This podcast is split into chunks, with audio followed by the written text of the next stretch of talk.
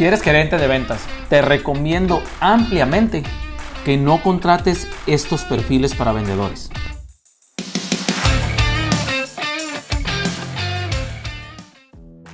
Hay perfiles, hay perfiles de vendedores que no deberían de estar en tu equipo de ventas. Yo, en lo particular, te voy a comentar que no pongo más importancia en la experiencia o en los resultados pasados que el perfil del vendedor. Para mí el perfil del vendedor es más importante que los resultados que el vendedor haya tenido en el pasado. Y veo yo en la industria que las empresas contratan resultados, es decir, contratan personas que han tenido experiencia, que han tenido algunos resultados probados, pero se olvidan de, ciertos de, ciertas partes del perfil que son, desde mi particular punto de vista, mucho más importantes. Y, este, y este podcast, este, este episodio, quiero comentarte que tú como líder mereces buenos candidatos. Mereces construir un mejor equipo. Y un mejor equipo no necesariamente se construye con se, crea con experiencia. Se crea, en mi particular punto de vista, con perfiles, con buenos perfiles. El vendedor no solamente te trae su experiencia, muchachos, no solamente te trae su experiencia, no solamente te trae los resultados que ha traído en el pasado, eso ya pasaron, pues.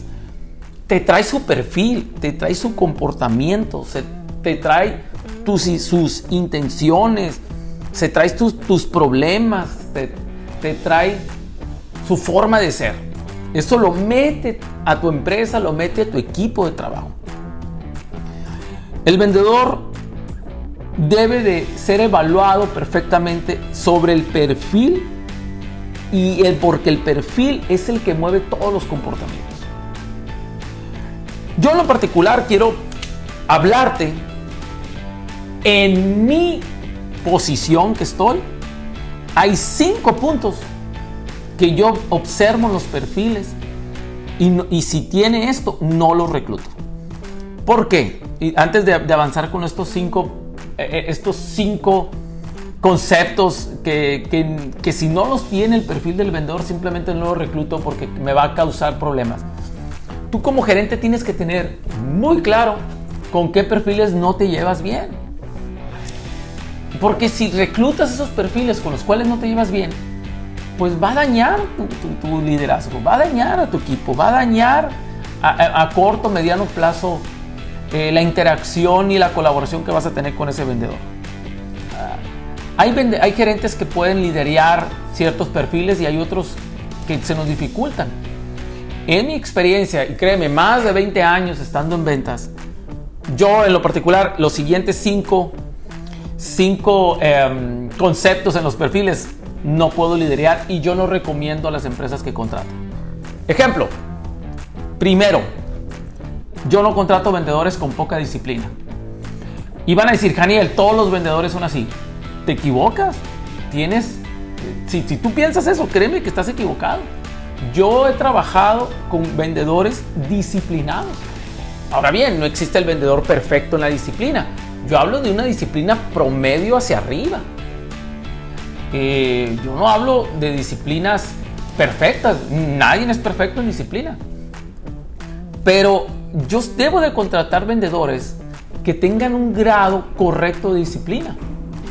Y yo cuando he liderado vendedores con bajo disciplina, honestamente, no nos hemos podido llevar bien. No he podido yo ser un buen líder, ese vendedor no me ha podido traer los resultados. La disciplina es importante en un equipo de ventas yo no te recomiendo que contrates un vendedor con poca disciplina. Debes procurar en una entrevista sacar en preguntas si este vendedor realmente tiene disciplina de trabajo. Una pregunta muy clave que yo hago con el vendedor de la disciplina es, muéstrame tu agenda del día. ¿Cómo organizas tu día? ¿Lo tienes en un papel o no? ¿Lo tienes en electrónico o no?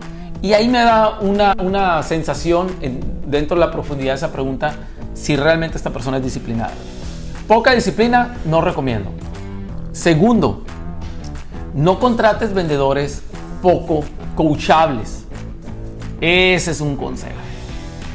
Si contratas vendedores que ya no quieren aprender, si contratas vendedores que no están abiertos a la retroalimentación, si contratas vendedores que ya quieren saberlo todo, pues honestamente yo no te recomiendo esos vendedores. Porque cualquier cambio que quieras hacer, cualquier adaptación, no se van a dejar coachar, siempre van a vivir del pasado. Y eso es un problema que hay eh, eh, en muchos vendedores, quieren vivir en el pasado. Te dicen, no hombre, yo cuando trabajaba hace 10 años en esta empresa, no hombre, cuando trabajé en esta empresa así era. Siempre el pasado es mejor que el presente para los vendedores. Y para muchos vendedores. Y para el vendedor coachable, el pasado siempre va a ser mejor que el presente y el futuro. Y honestamente, no le entro yo tampoco con esos tipos de vendedores. Hay que contratar gente que se deje coachar. Y una de las preguntas que yo hago para los vendedores que saber son coachables es qué es lo que aprendió el año pasado que le cambió su resultado de ventas y qué habilidad le falta aprender para ser un mejor vendedor. Me tiene que dar una sensación este vendedor de que está progresando. ¿Ok? Punto número 3. No te recomiendo que contrates vendedores de baja autoestima. Vendedores con problemas de autoestima, de que nunca es su culpa, de que ellos son víctimas, no te lo recomiendo. Creo, creo que nadie queremos, ahí sí nos podemos poner de acuerdo yo con el punto 3, nadie queremos vendedores victimizados, con pasado victimizado, que nunca es su culpa. Yo en lo particular acabo de entrevistar a una persona que me pidió un, cliente mío y me dijo, oye Daniel, investigame este, entrevístame este, a este vendedor. Lo entrevisté, y este vendedor ha trabajado en cuatro industrias diferentes, se ha ido de esas industrias, pero nunca ha sido su culpa. Le echaba la culpa a los gerentes, hemos tenido mala suerte, fíjate qué es. Bueno, pues desgraciadamente ese tipo de vendedor pues tiene una baja autoestima, no asume su responsabilidad. ¿Ok? Número cuatro, no contrates vendedores con falta de coherencia. Eh, y aquí quiero hacer una puntualización. Coherencia yo me refiero a que lo que diga el vendedor realmente lo está practicando. Eh, hay vendedores que dicen, yo prospecto mucho, ya nomás entran a trabajar y nunca pueden prospectar. Yo lleno un CRM y, no te da una muestra de esto.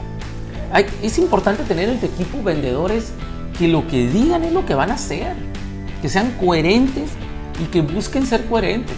Vuelvo a lo mismo, nadie es coherente 100%, pero que tenga un grado por arriba del promedio de coherencia. Es importante saber coherente. Por ejemplo, le digo, ah, para definir este punto, yo le pregunto a los, a los, a los, a los candidatos, le digo, ¿qué es lo más importante en la profesión de ventas para ti? ¿Qué es lo que más disfrutas para ti? Eh, eh, para ti, o sea, ¿qué es lo que más disfrutas de la profesión? Y ellos, cuando me contestan, luego lo llevo a la acción y si no hay coherencia entre su actividad con lo que me dijo, le falta coherencia al vendedor. Otra cuestión de la coherencia del vendedor es, hay vendedores que quieren ganar mucho dinero pero no quieren prospectar. Eso no es coherente. ¿Cómo vas a ganar más dinero sin prospectar? Hay que tener mucho cuidado con esos puntos. 5. Malas recomendaciones. No contrates vendedores con malas recomendaciones.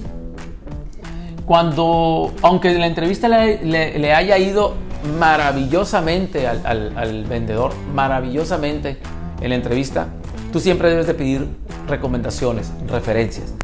Si las referencias no son buenas, no, no puedes contratar a ese vendedor. Usa 3, 5 referencias confiables para, antes de contratar a un vendedor. No porque estés desesperado, contrates vendedores por desesperación. Es un error grave contratar vendedores por desesperación. Yo en lo particular, hace una semana precisamente hay un vendedor que le fue muy bien en la entrevista, la verdad, muy bien. Pero al hablar con referencias, da la casualidad que esta persona teníamos contactos en común en LinkedIn y le hablé a, dos personas que lo conocían y me dio malas recomendaciones de esta persona. Malas recomendaciones. Recomendaciones que yo no podía aceptar en, equipo, en el equipo de ventas de esta empresa. Y lo desechamos. Las recomendaciones son importantes. Tú te mereces, muchachos, como líder, buenos vendedores. Te mereces buenos vendedores. Define primero cuáles son los criterios o, perfiles que no quieres ver en tu equipo. Yo ya te dije cinco. Yo no quiero vendedores poco disciplinados, no los quiero no coachables, con baja autoestima, falta de coherencia y con malas recomendaciones. ¿Ok? Ánimo muchachos. Busca el vendedor que te mereces. No hay vendedor perfecto, pero sí hay vendedores con el perfil que tú estás necesitando. Muchas gracias. Un abrazo muy fuerte.